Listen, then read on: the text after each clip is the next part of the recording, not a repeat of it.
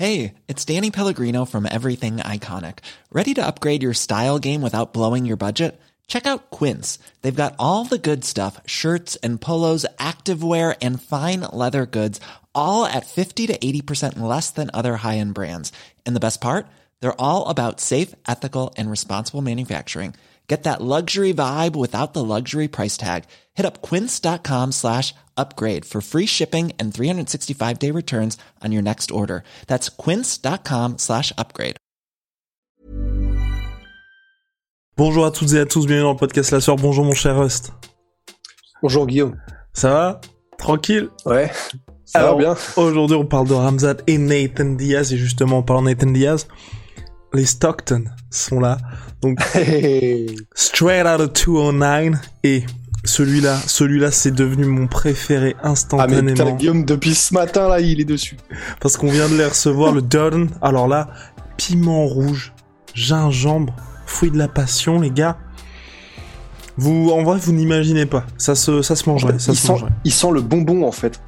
C'est très étrange. Ouais. Comme la vie, finalement, la vie est un bonbon. Et euh, donc bref, il y a le pack BMF, c'est disponible sur onai.fr. N'hésitez pas pour les fêtes de fin d'année pour Noël. Ça fait toujours plaisir un petit savon. On parle de Ramzat Chimaev et de Nathan Diaz, mais avant ça, on lance le générique.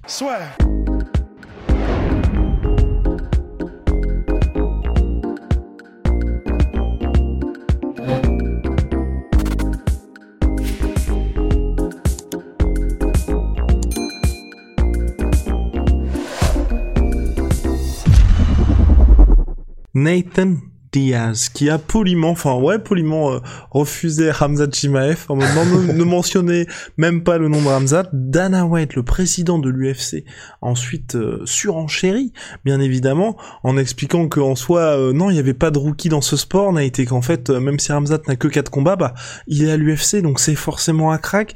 Donc on voit bien là aujourd'hui que l'UFC a envie de faire ce combat-là, Nate Diaz contre Ramzat Chimaev. De son côté, Ramzat lui a envie d'affronter tout le monde, tout simplement. On rappelle que Nate Diaz, il ne lui reste plus qu'un seul combat sur son contrat UFC, et nous, personnellement, on est, on est de l'avis Nate Diaz. Ah bah complètement. Honnêtement il a il a absolument raison.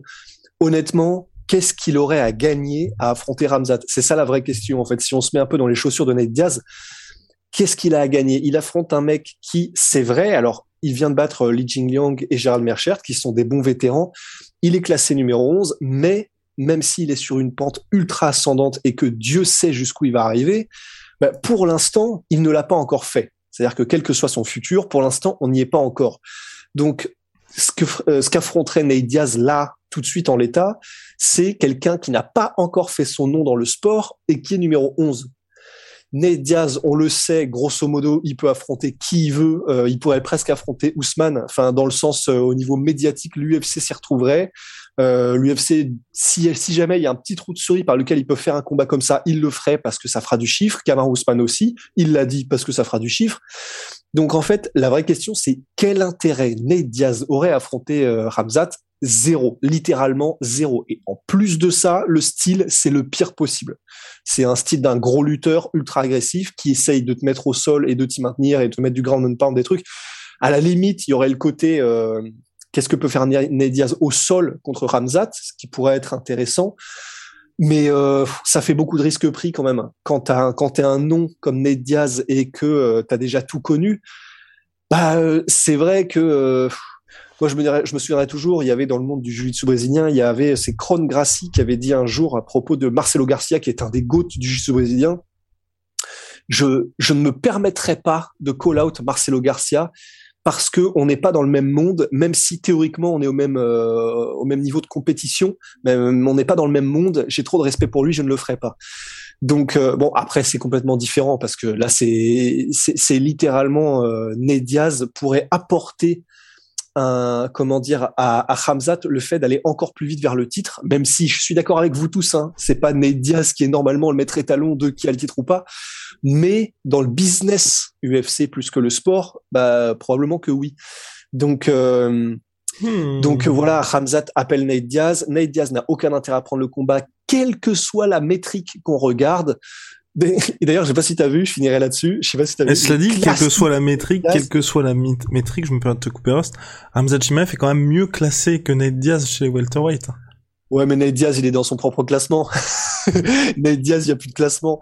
Nate Diaz, euh, il affronte Leon Edwards qui est numéro 5 alors qu'il n'a pas gagné de combat depuis je sais pas combien de temps. Numéro 3, Leon euh, Edwards. Numéro 3. Numéro 3, voilà, au calme. Euh, il fait un truc contre Leon Edwards pendant 30 secondes. Ça lui garantit d'affronter un autre gigantesque nom sur les 15 années à venir. Enfin, c'est Nate Diaz en fait. C'est-à-dire que les chiffres n'ont plus d'importance avec Nate Diaz. C'est une licorne dans le monde du MMA qui fait que qui que tu sois, si tu combats Nate Diaz, c'est vraiment c'est à un niveau moindre, mais c'est un peu comme Connor, c'est un peu le, ticket en or quoi, et euh, le ticket d'or.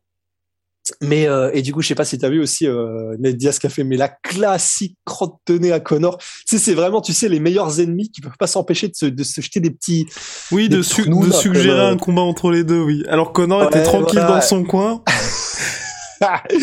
et Ned Diaz qui débarque en mode mais non mais euh, toi toi combat-le toi Connor. De toute façon t'as pas gagné depuis je sais pas combien de temps tu sers à rien tu viens de te péter une jambe on sait pas ce que tu vaux. Bah combat-le toi Ramzat donc magnifique. Et euh, Connor qui s'est empressé de dire euh, no problem bitch. Enfin aucun problème. Petite, petite bon bah petite salope du coup en l'occurrence.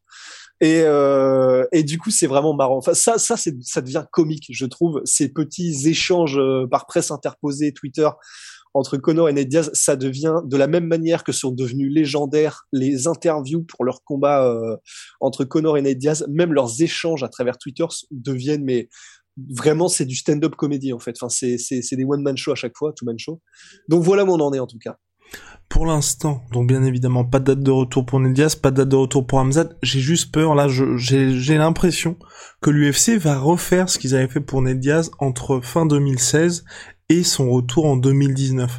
Où d'un côté on a Ned Diaz qui a envie d'être parmi les top fighters de la catégorie, qui veut aussi être payé autant qu'il le souhaite bien évidemment, et l'UFC qui a d'autres plans pour lui. Et là c'est un peu dommage parce qu'on a quelqu'un qui était revenu avec deux combats en 2019, 2020 bah il souhaitait pas combattre dans une dans une salle vide, il revient en 2021 face à Leon Edwards, toujours cette même volonté de combattre, il voulait revenir en décembre, il y avait des discussions, il avait même même mille doigts sur un combattant qui était pour le coup assez intéressant pour lui, à savoir Vicente Luque qui était classé, qui lui-même avait envie d'affronter Ned Diaz. Il y a eu aucun retour de l'UFC à ce sujet.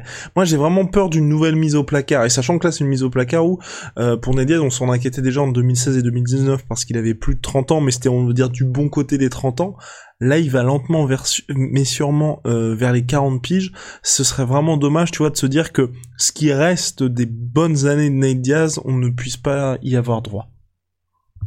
Bah, c'est clair. Bah, je sais qu'il voulait combattre en Californie à l'UFC 270, mais je pense que c'est très peu probable parce que euh, bah, Nate Diaz ne peut combattre que contre un nom médiatiquement intéressant et euh, bah, il faudrait donc que ça se fasse bah, là tout de suite puisque ça vient vite, hein, mine de rien, c'est dans deux mois deux mois et demi euh, l'UFC 270. Donc, je, je sais pas, j'ai peine à croire que l'UFC va entre guillemets se plier au desiderata de Ned Diaz et lui accorder parce que là c'est con mais ça devient un petit peu je pense des jeux de pouvoir en mode euh, là c'est Ned qui a demandé à combattre sur l'UFC 270 donc je pense que par principe il ne combattra pas à l'UFC 270 tu vois je pense qu'il y a vraiment ce genre de bail entre les entre l'UFC et euh, Ned son management et tout ça donc euh, je ouais et puis comme tu l'as dit, surtout je pense que ce qui est crucial c'est que c'est son dernier combat sur le contrat.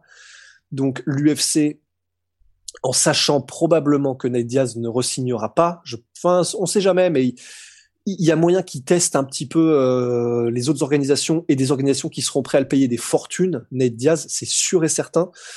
Donc vu que l'UFC sait que qu'ils ne reverront probablement pas Ned Diaz par la suite, bah, eux, ils ont tout intérêt là à essayer effectivement de d'utiliser le nom et, et la et l'impact médiatique de Nate Diaz à leur avantage, quel que soit ce que ça fait de Nate Diaz après.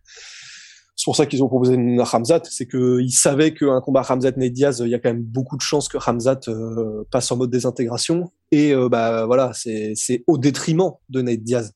Donc euh, c'est ça qui est compliqué. Quoi. En tant que dernier combat, l'UFC ne lâchera pas le truc si facilement, quoi.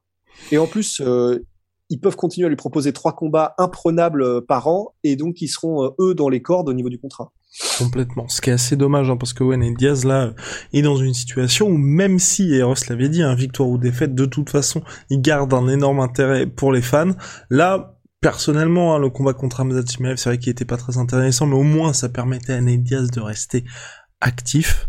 Voilà, affaire à suivre. En tout cas, pour Ned Diaz comme Ramzat Chimaev, on espère un retour prochain dans la cage parce que c'est quand même deux combattants qui sont sur des dynamiques différentes, mais on préfère les voir actifs plutôt que euh, sur Twitter tout simplement à la manière de Conor McGregor. D'ailleurs, Conor McGregor, hein, qui la première fois où il y avait eu un, échange avec Ramzat, il était plutôt, il avait essayé de retourner le truc en mode ah oui, de toute façon on est tous les deux contre Rabib Nurmagomedov. Classique. Non, mais, mais après, je pense qu'il embête un petit peu euh, Ramzat, tous les top fighters, parce qu'ils sont un peu. C'est, on avait vu le même avec Asboula là qui regarde en coin dans la voiture en mode euh, quand.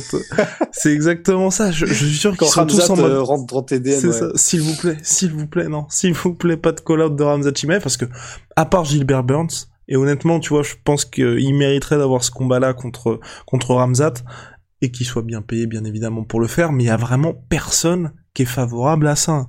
C'est y a comme non tranquille, tranquille, je vais attendre le title shot, il euh, y a pas de souci. c'est clair, tu il y a personne qu'on entend vraiment euh, qui fait des pieds et des mains sur les réseaux sociaux pour combattre Ramzat. Et c'est alors bon, c'est à prendre avec des pincettes, c'est Dana White qui le dit, mais Dana White donc le dit apparemment vraiment personne, même derrière les rideaux, ne cherche à combattre Ramzat. C'est-à-dire que c'est Gilbert Burns, je sais pas où ça en est, donc probablement qu'il est en mode bah je veux bien, mais il y a intérêt à salement me rincer. Et donc visiblement l'UFC n'a pas encore euh, lâché les billets violets. Mais euh, bah ouais, sinon, sinon je pense qu'il est bloqué. Je pense qu'il est un peu dans la dans la case euh, Islam Makhachev. Euh, enfin, comme Islam Makhachev l'a été pendant longtemps, Ramzat, à savoir ben, les seuls moyens qu'a trouvé l'UFC, euh, effectivement, de lui faire prendre de, de l'intérêt pour les combattants classés devant, c'est donc lui-même de le mettre dans le top 15 ou dans le top 10. Mais euh, ça ne suffira probablement même pas parce que donc personne ne veut avoir affaire à Ramzat, quoi. C'est euh, c'est vraiment la bête noire. À suivre, en tout cas, mon cher Rust. Big shout vous le savez, à My Sweet Pea, My Sweet Protein. Moins 38% sur tout My Protein avec le code la sueur. Et puis Venom, sponsor de l'UFC, sponsor de la sueur. On se retrouve très très vite pour de nouvelles aventures. Allez, allez, see